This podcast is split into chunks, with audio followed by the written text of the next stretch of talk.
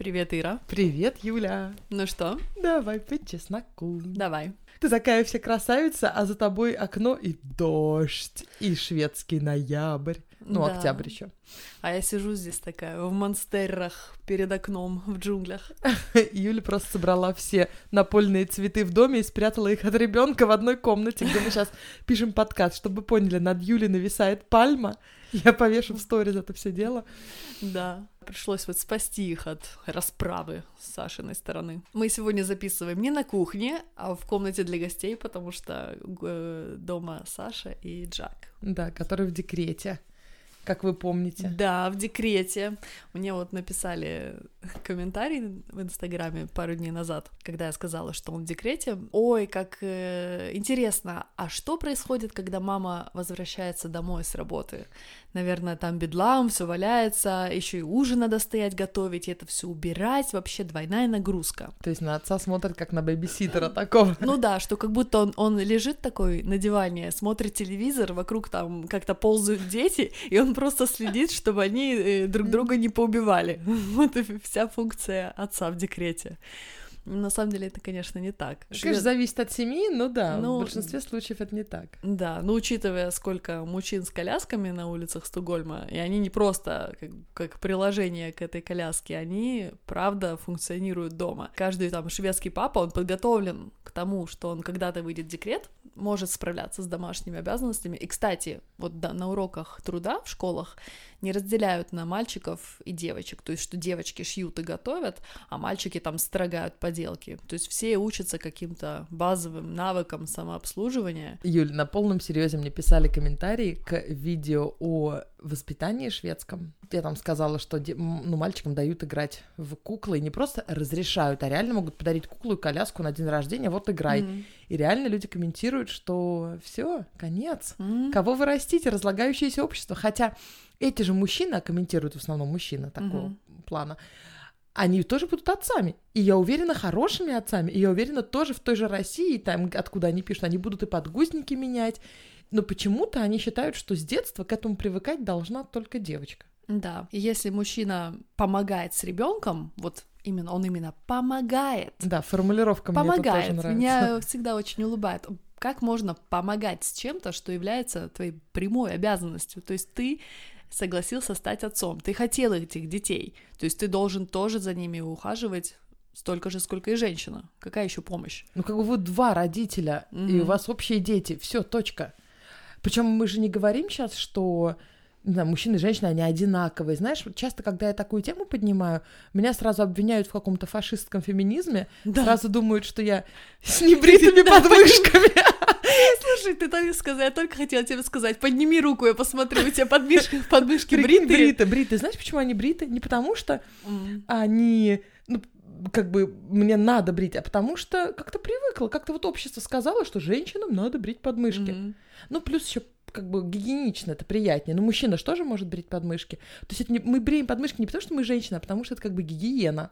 И потому что, ну, на самом деле, легче их брить, чем отвечать на вопросы, почему ты их не бреешь. О боже, это точно. В А, кстати, в Швеции многие не бреют. Ну, девочки здесь просто многие не сильно волосатые, скажем Да, так, ну, потому что ну, северная э, нация. Но это не так, что, о боже, у нее небритые подмышки, Не бритые, не капец, бритые. фу, она не женщина. Особенно, если ты мама. А ноги, ноги. Очень детей. многих знаю, кто вообще не трогает ноги. Да, да, я Волосы на ногах. Я вот Жалко, что у колен меня там- трогаю. Выше колен я вообще ничего не трогаю. Они же колено у меня кудри, если я не буду трогать. Поэтому я трогаю, чтобы муж, эм, да, понимал, где его ноги, а где мои ноги. Ну, кстати, я подумала, это же на самом деле-то эти волосы от ног, они сами не отваливаются. Зона бикини сама не выдирается. Нет. Там э, волосы сами не стригутся. А, То есть от женщины ожидается, что она должна быть ухоженная. А мужчина? Да. Э, Ну ладно, да, Э, мужчина. Но просто- сколько денег-то нужно на то, чтобы женщина за собой ухаживала? Да. А зарплаты у нас меньше. Да, кстати, даже в той же Да. Швеции статистически.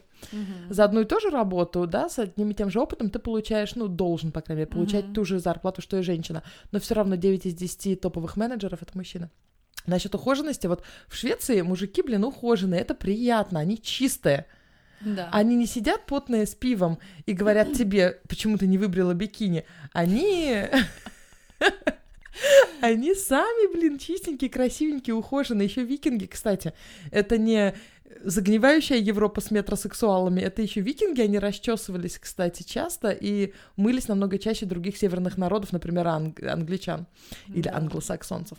Ну, короче, меня часто обвиняют в том, что я фашистская феминистка, типа, Да. в видео.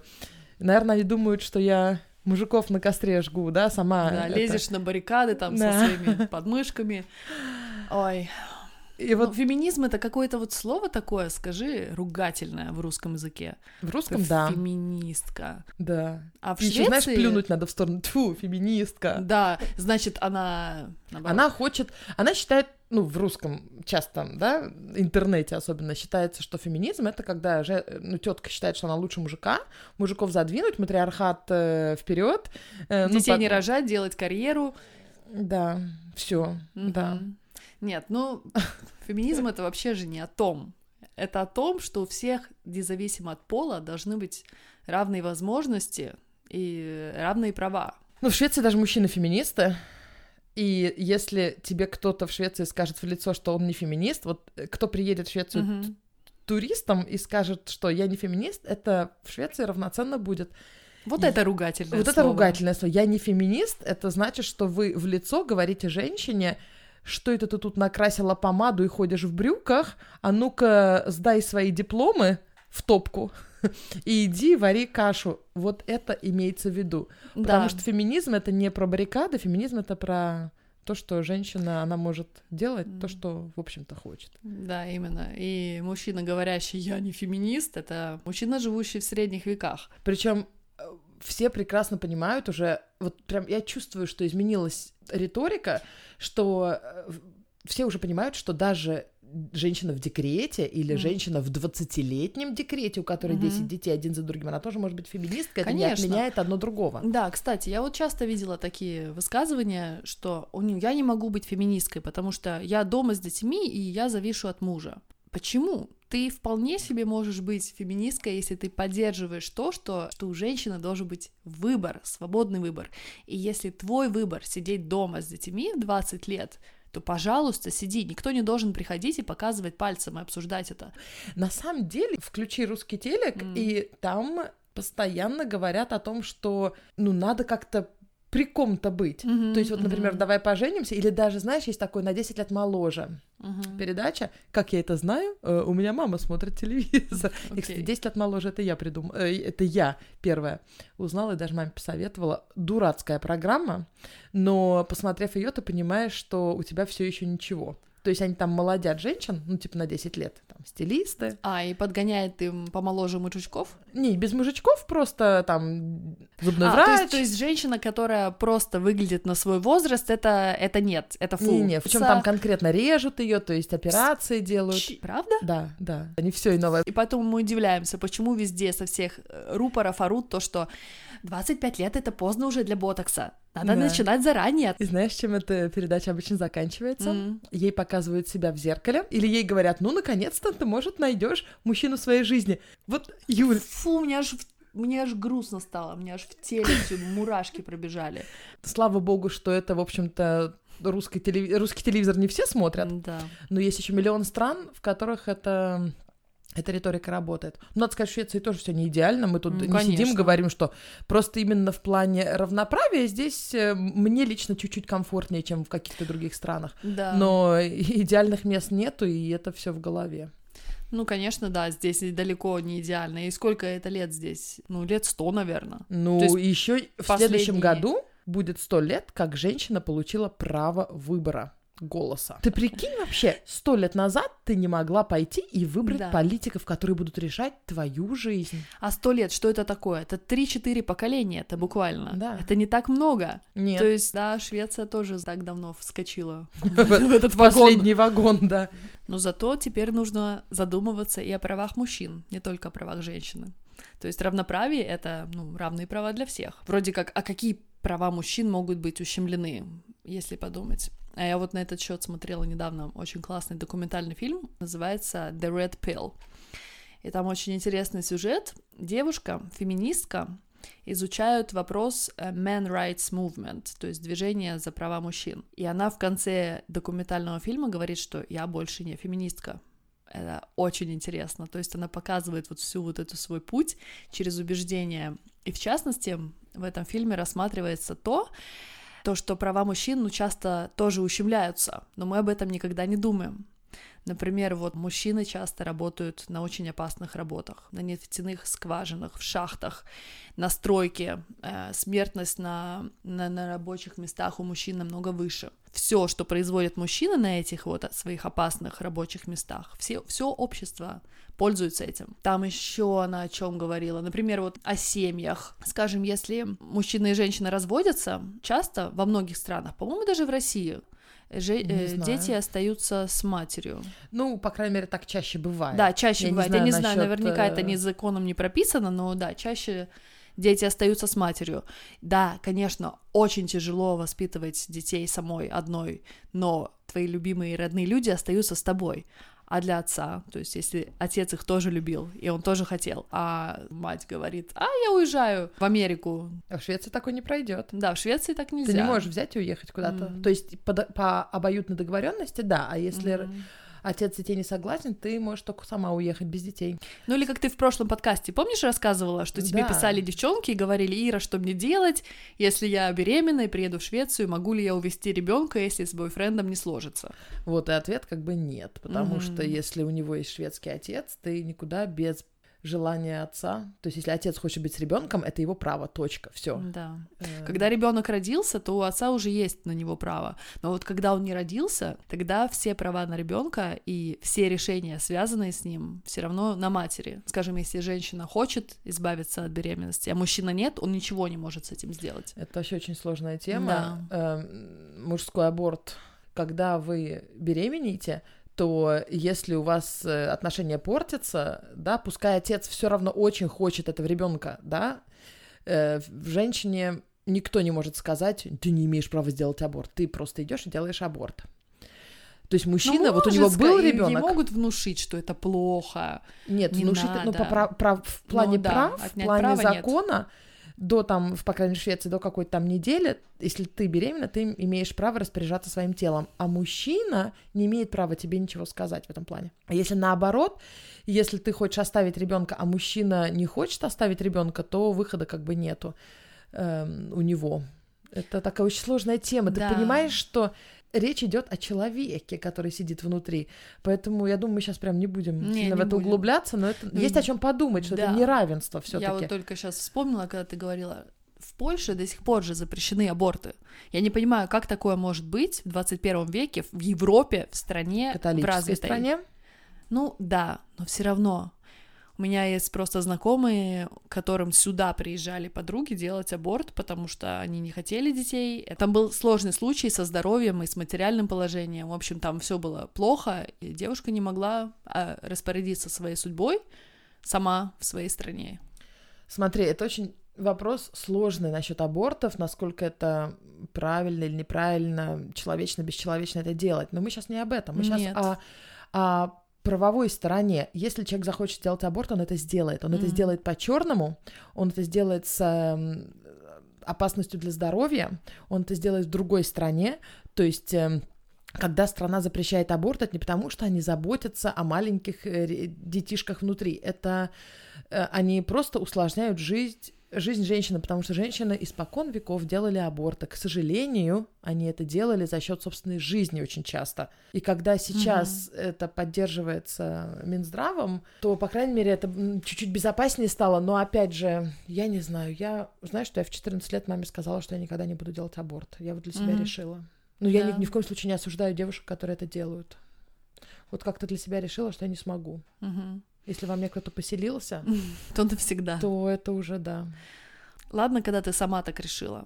Ты должен понимать, мне кажется, все-таки сранья, mm-hmm. что незащищенный секс грозит беременность. Конечно, как бы. да, да. Защищенный секс тоже защищенный грозит тоже, беременностью. Да. Э, женщина, которая занимается сексом, она в зоне риска все равно на сто процентов.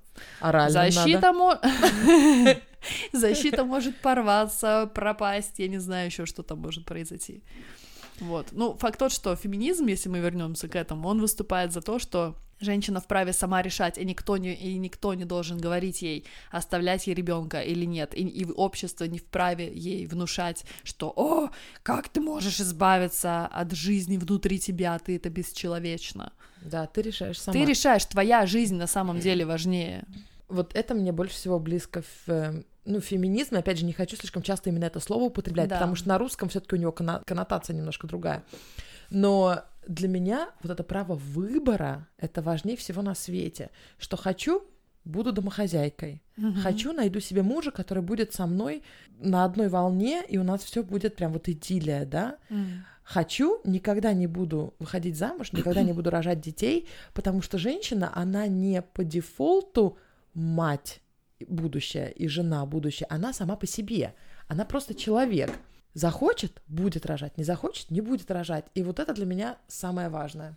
Но это не повод наделять пол какой-то функцией и называть ее там биологической ролью или предназначением. Потому что, ну, никто же, например, не оспаривает, что двухметровый пауэрлифтер и щупленький дрыщ заслуживают равного отношения и прав. Ну, ну реально. Они оба Ну, мужчины, хотя у них разница в силе колоссальная. А насчет различия полов сразу же начинается. Ой, а как же природное предназначение, биологические ограничения. Но мы, конечно, все равно разные. То есть э, биологически, психологически мы можем с Юлькой поржать сейчас в другом подкасте о том, что когда ты говоришь мужу, ты можешь сейчас что-то сделать, для него это в течение часа, а для тебя это сию минуту. И это правило для всех мужиков едино. Хоть ты дрыщ, хоть ты кто там двухметровый. Да.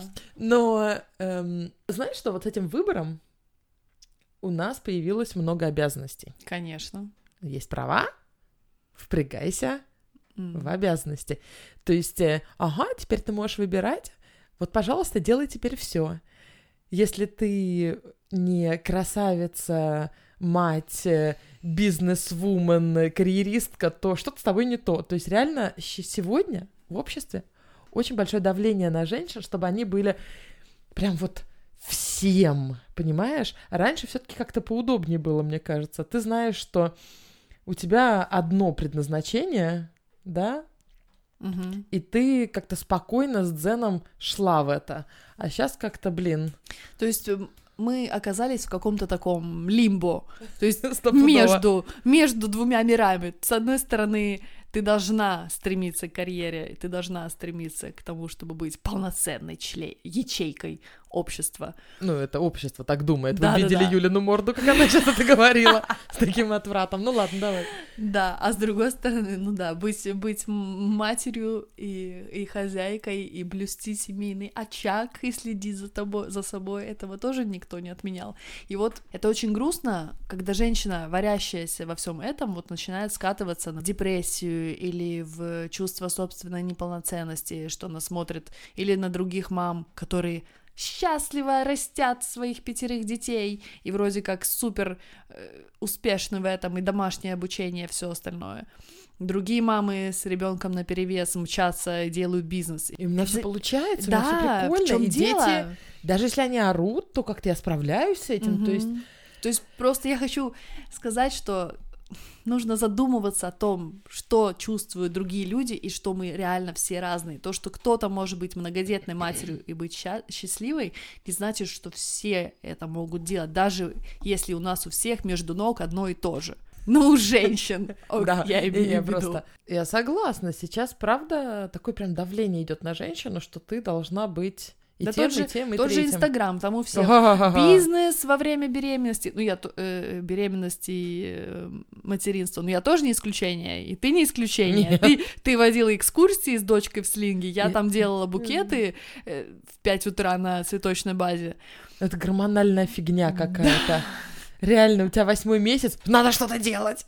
Все равно ты, хоте, ты хотела это делать, Ты выбрала, что ты хочешь со своей дочкой водить экскурсии в слинге, начиная с его, с ее там одного месяца жизни. Это твой выбор, пожалуйста, делай. Никто не должен Да. стоять рядом, показывать пальцем и говорить, Ира, не да мать какая-то. Кстати, был пара людей, которые, что же, с ребеночком прям так вот. Под дождем с туристами. Как будто с, ребенком не надо гулять, когда на улице мне, мне тоже э, написало несколько человек, что Юля, как вы выходите на работу, вашему ребенку 8 месяцев, папа с ним будет. У папы Ну, грудь тоже есть. Да. Ну, вот честно, я себя почувствовала намного лучше, когда я сейчас вот вышла на работу, потому что я была в каком-то, не знаю, вакууме, и я недавно читала очень классный пост одного психолога, где она писала, что вот, этот, вот это вот чувство, что ты варишься в дне сурка, это потому что у тебя нет никакого адреналина. За всю неделю у тебя не случается ни одного какого-то адреналинового взлета. И я почувствовала это на себе сейчас. То есть я иду на работу до трех, с 9 до трех,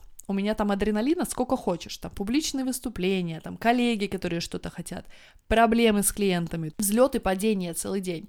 Я прихожу домой, я с детьми, и мне просто кайф вот после того, как я что-то поделала без них отдельно, не видя их целых 6 часов, отдаться просто им. И вот для меня это офигенно. Вот для меня это самый лучший расклад.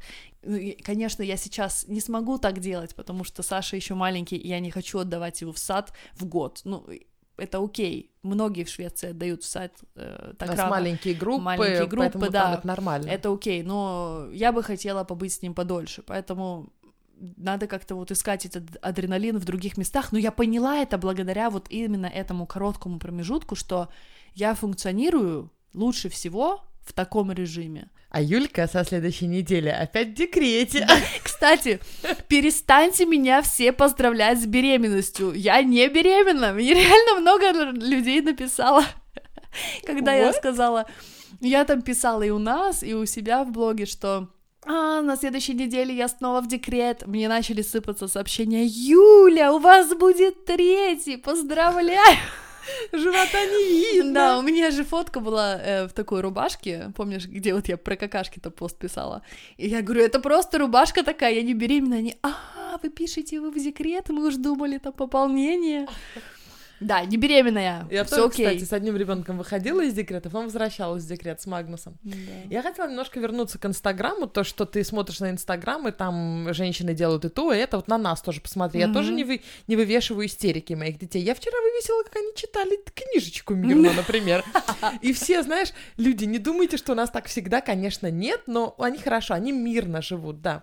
Но иногда ты делаешь какие-то вещи, ты не понимаешь, это твой выбор или это потому, что насмотрелся в Инстаграме, потому что ты хочешь, как она. Да, это нормально, это как реклама, которая нам в мозг внушает, что ты этого Да. достойна, и мы уже бежим за этим Лореалем или Мэбелином. То есть женщина, она не может нормально посидеть дома и просто сказать, я хочу быть хозяйкой, это моя мечта. Сегодня современная женщина, она, нет, что-то, она обязательно должна еще что-то делать.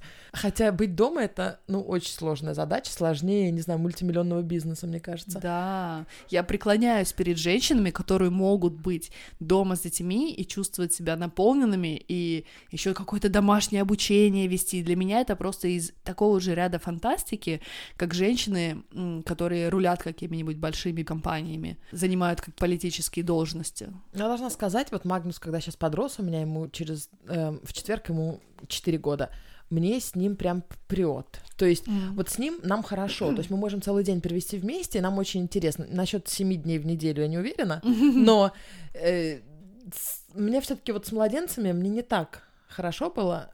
Прям вот весь день это реально день сурка. С Магнусом Мгм. это уже не день сурка. С Магнусом Да. мы уже можем делать все, что захотим.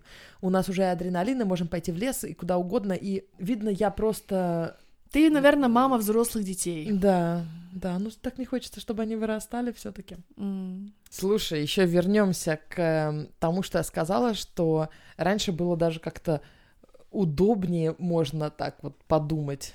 Что раньше тебе не надо никаких карьер, никаких инстаграмов не было, ты ни за никакой гонки нету. Ты жена и жена в домоводстве, Мгм. что написано? Жди мужа в красивом фартуке чистом, дети должны быть причесаны, когда муж приходит с работы, да? The Так- good wife. Да. Это, это домоводство, это еще Мгм. прошлый век. А еще же есть домострой, который, знаешь, средние века в России. Это вообще тема такая очень интересная. Вы видели сейчас Юли на лицо. Иногда кажется, что когда выбора мало, то жизнь проще. Да. Кстати, вот ты сейчас сказала про эти все периоды, а ты бы хотела жить в другом времени?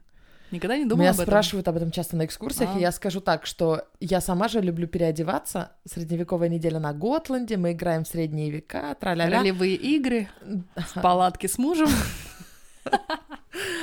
Эм, э, Нет, ну да. У меня есть платье там викингов 11 века, средние века, Европа 13-14 век. И ты думаешь иногда, господи, какая романтика, и вот эти мысли о том, что намного проще было общество, да, не было какой-то гонки. И да, наверное, на какой-то момент мне было бы там прикольно. Я люблю, когда все спокойно и все четко. Мне даже Советский Союз немножко зашел бы, мне кажется. Помнишь, мне мама говорила раньше там, идешь покупать пиджак, у тебя сегодня, знаешь, миллион пиджаков, а тогда было два пиджака. Ну, Черный и синий. Да. И серый, и черный, да. И все, и ты выбираешь один из них. То есть в этом плане я люблю, когда выбора мало, но Ты, Ты еще весы, тебе сложно, когда много выбора, Да, ты начинаешь там мотыляться. точно. Мотыляться, да. Но с другой стороны, но с другой стороны, когда я думаю, что еще сто лет назад или 150 лет назад, если женщина идет одна в кафе, это считалось проституцией практически. Женщина не могла краситься, потому что это считалось проституцией практически. Если женщина одевает брюки, а в брюках намного удобнее ездить, например, на лошади, то это считается, э, ну, у нее матка отсохнет и так далее. То есть какие-то вещи, да, в простом обществе мне нравятся, а какие-то, как- которые сегодня мне кажутся настолько дикими, то есть Наоборот, тебе Э, сегодня кажутся нормальными. Д- Да, то есть сегодня мне те вещи, что нельзя было Мгм. делать, кажутся настолько дикими, что, не, знаешь, что я лучше поживу сегодня, а еще лучше через 200 лет. Надеюсь, э, тогда как-то все будет еще более... Понимаешь, я не хочу говорить равноправно, потому что это очень сложная тема. Но я хочу, чтобы женщины были людьми в первую очередь. Вот это мое видение такой, вижен такой. Это очень важно быть женщиной, это очень важно быть матерью, это очень важно... Все роли в твоей жизни, они важны. Но первая главная роль — это быть самой собой. Мгм. Лично вот я, мое мнение, не знаю, какое твое мнение, но я совершенно нормально разговариваю с женщинами, которые считают, что для женщины первая роль — это мать и жена. Но вот для меня нет. Для меня первая, первичная роль любого человека — это прежде всего он сам и его желания, его мечты. Да. И я надеюсь, что как-то мы ближе к этому придем. Эгоизм — это очень важно. Нужно думать о себе. Так как ты сам о себе позаботишься, о тебе не позаботится никто. И вот обо всех этих правах и обязанностях можно говорить долго, но все равно это ты решаешь, как ты будешь жить. Даже если общество насаживает, навязывает что угодно, ты можешь прислушаться к себе и жить так, как удобнее всего и как приятнее всего жить именно тебе. Причем эгоизм, он еще нужен, чтобы отдавать. Выжить. А, а, Да, и выжить, и, И выжить, выжить. однозначно. Еще отдавать. То есть, чтобы отдавать другим любовь, чтобы быть той самой матерью, той самой женой, да, нужно сначала нужно сначала полюбить Да. себя. и наполниться энергией, чтобы ее отдавать. А ты не можешь наполниться энергией, если ты не эгоист. То есть ты должен сначала как-то всех отмести, сконцентрироваться на себе, дать себе наполнить этот сосуд, и тогда только всех любить, отдавать и быть вот этой гармонией. Я придумала название сегодняшнего эпизода. Ну, Про феминизм и эгоизм. о. Надо было побольше про эгоизм поговорить, нам что-то Э, только сейчас это тема для следующего. пришло в голову. Да. Да. Эгоист, эгоизм тоже плохое слово. Да, конечно, эгоизм, да, эго, типа ты Да. нарцисс такой, да. Хотя меня научила одна женщина э, классной вещи, когда я была беременная. Она сказала, заботься о себе, остальное приложится. Потому что... когда- Счастливая мама, Да, залог- счастливая семья. Yes. Так что давайте, женщины, просто поддерживать друг друга, не осуждать выбор друг друга и быть немного эгоистами. Да, и нас же слушают мужчины, надо им тоже что-то сказать. Да. Ну а вы п- п- по определению все феминисты. Потому что если не феминисты, то, то мы вас э, с небритыми подмышками пойдем сжечь на костре. Ну что? Закругляемся. У нас в прошлый раз час был. Я Да. думала, что люди умрут от скуки. М. Ани, давайте, давайте два часа, давайте три часа. Э, Сегодня нам тоже никак, нужно нужно идти отдохнуть. на работу. Так, сегодня у нас короткий вариант, короткий выпуск. Да. Но со следующей недели Юлька в декрете, и надеюсь, что у нас будет чуть больше возможностей записывать. Ну, зато у нас будет на заднем плане орать Саша. Ну, это Это будет более нативный подкаст. Да, у нас будет три ведущих. Мгм. Ну вот, ладненько. Чай допит. И не забываем приходить на наш инстаграм. Давай по чесноку или Юлия нижнее подчеркивание бандок. Сток. Стокгольм, нижнее подчеркивание Ира. И в давай по чесноку тоже там нижнее подчеркивание, но мы в описании даем все ссылки. Кстати, мы говорили про это, но забыли спросить. Мы же хотим ставить музыку в подкаст. А, точно. Да. Давайте вы нам порекомендуете, какую нам музыку вставить. Какая Знаете, у вас песня начале- с вами, с, с нами Да, ассоциируется? или мелодия какая-то. И главное, если вы мне будете советовать, еще и посоветуйте какой-нибудь бесплатный кавер на нее, чтобы можно было вставить. М, Эм, да, вообще, мы ждем ваших предложений, какую бы музычку вставить. Да. Все, пус-пус. Ну что, Всем пока. всем пока, до следующей среды. Пока-пока.